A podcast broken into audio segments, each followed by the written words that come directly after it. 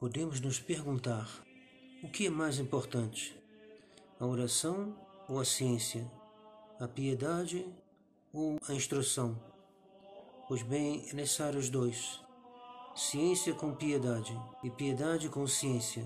Porque se alguém tem só a ciência, ele será conduzido ao orgulho, pois a ciência incha, diz São Paulo. E se ele tiver só a piedade, ele será conduzido ao sentimentalismo, como nós podemos ver, infelizmente, nos carismáticos, levados por um desejo verdadeiro, um desejo bom ao menos, eles caem no sentimentalismo, pois esse segmento ele é impregnado numa doutrina sentimental, uma doutrina que vem dos protestantes, portanto, na qual carece uma verdadeira ciência. Aproveitemos então que Deus nos tenha dado os meios de ter a ciência com piedade e a piedade com a ciência. E assim teremos um alimento sólido para nós. Porque se uma pessoa sabe muito e não reza, qual será a sua posição diante de Deus?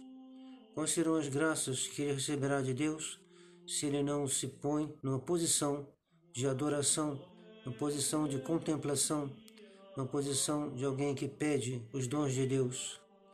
E se um outro que se põe a pedir muita coisa, a pedir com desejo real, mas sem ciência, sem estudar, isso faz lembrar alguns monges do Egito que haviam se entregado de tal modo à oração exclusiva, ou seja, uma oração sem estudo, acabaram caindo numa heresia, na heresia monotelista porque os monotelistas os convenceram rapidamente do seu erro, da sua doutrina, e eles, lamentavelmente, seguiram essa heresia.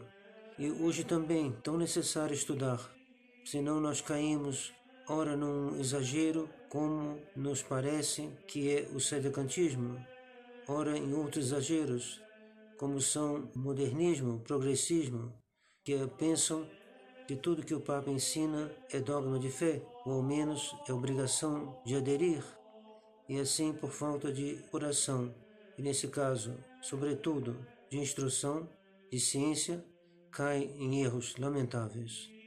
Guardemos, pois, o equilíbrio, o bom equilíbrio da ciência com a piedade, e assim estaremos firmemente alicerçados para ir adiante e fazer o que Deus pede de nós que a Virgem Maria, ela que é a mãe da sabedoria, a sede da sabedoria, nos conduza e nos firme lá na verdadeira ciência e na verdadeira devoção.